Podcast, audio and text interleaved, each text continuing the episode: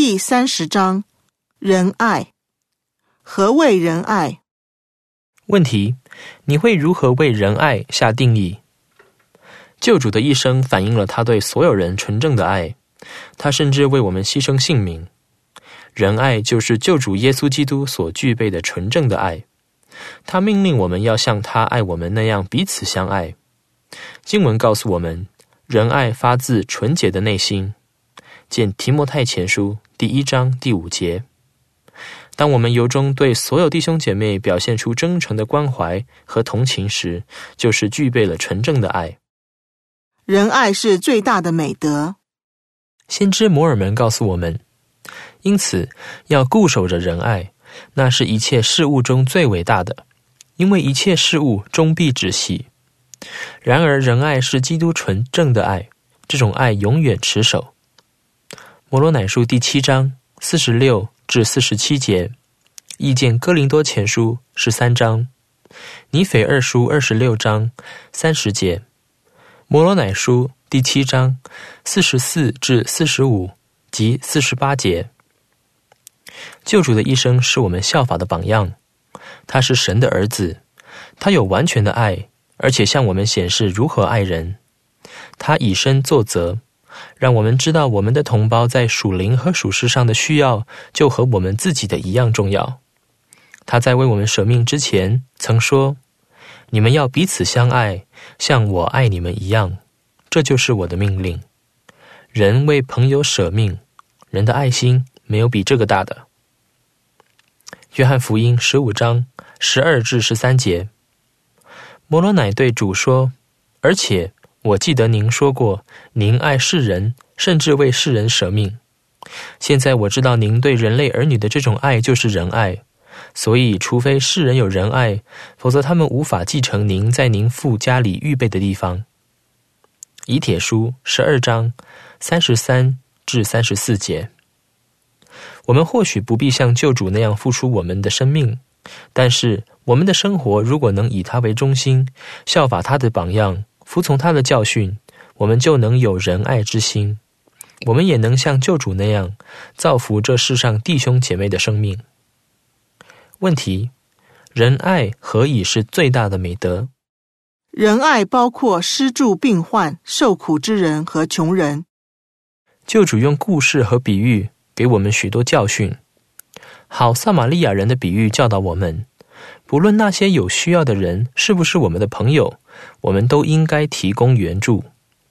见路加福音第十章三十至三十七节，意见雅各陶美之着，耶稣是基督，四百二十四至四百二十七页。在这个比喻中，救主说，有一个人正往另外一个城市去，但在路上遭强盗打劫。歹徒抢了他的衣服和钱，又把他打个半死，丢下不管。有个祭司走过来，看见他就走了过去。后来又有一个在圣殿服务的人走过，看看他也走了。不过有个被犹太人看不起的撒玛利亚人走来，看见这个人就起了恻隐之心。见本张图片。这位好撒玛利亚人跪在他身边，帮他裹伤，还用驴子把他带到旅店去。他付钱给旅店主人，要他照顾这个人，直到他康复为止。耶稣教导我们要给饥饿的人食物，给失所的人安身之处，给穷苦的人衣穿。我们去探访病人和在监服刑的人时，就好像是我们为他做这些事一样。主应许我们，只要我们做这些事情，就能继承他的国度。见马太福音二十五章三十四至四十六节。我们不应该认定谁才值得我们帮助。借摩赛亚书第四章十六至二十四节。我们如果把自己家人的需求都照顾好了，就应该去帮助所有需要帮助的人。这样，我们就可以变得像天父一样，他降雨给义人。也给不义的人。见马太福音第五章四十四至四十五节。多马孟孙会长提醒我们，有些人需要的不只是物资。让我们扪心自问：今日我可曾在世界上行善？可曾帮助困苦的人？圣诗选集一百三十五首。多么好的一道幸福公式！受到他人感激的鼓舞，是心满意足、内心平安多么好的一帖良方。自我奉献的机会虽无穷，但却稍纵即逝。我们却可振奋人心，说温柔和善的话，分赠礼物，实践善行，并拯救灵魂。参阅，现在就是时候。二零零二年一月，利阿赫拿六十九页。问题：你会如何描述在好撒玛利亚人比喻里那些不顾伤者的人？你又会如何描述那位撒玛利亚人？我们如何将这项比喻的要点应用在生活中？仁爱发自内心。问题：我们要如何爱人而无视于他们的罪行与过错？即便我们施予有需要的人，但除非我们对他们有爱心，否则我们还是没有仁爱。简约翰一书第三章十六至十七节，使徒保罗教导说：我们心怀仁爱时，心中就会对所有的人充满好的感觉。我们会有耐心，而且会亲切和善。我们不会夸耀或骄傲，不会自私或鲁莽。我们有仁爱之心时，就不会记着别人的恶行，不会幸灾乐祸，也不会只为自己的好处才做善事。我们反而会享受到奉行真理的人所拥有的喜悦。我们有仁爱之心时，就会对人忠诚，会相信别人好的一面，对他们和善。经文教导说，爱是永不止息。见哥林多前书十三章第四至八节。救主是我们的榜样，他让我们知道对人要有什么感觉，以及要如何待人。他藐视邪恶，但是他爱罪人，尽管他们犯了罪。他对儿童、老人、穷人和困苦之人都有爱心。他的爱如此深厚，以至于他能祈求天父宽恕那些把钉子钉进他的手和脚的士兵。见路加福音二十三章三十四节。他教导我们：如果我们不宽恕别人，天父也不会宽恕我们。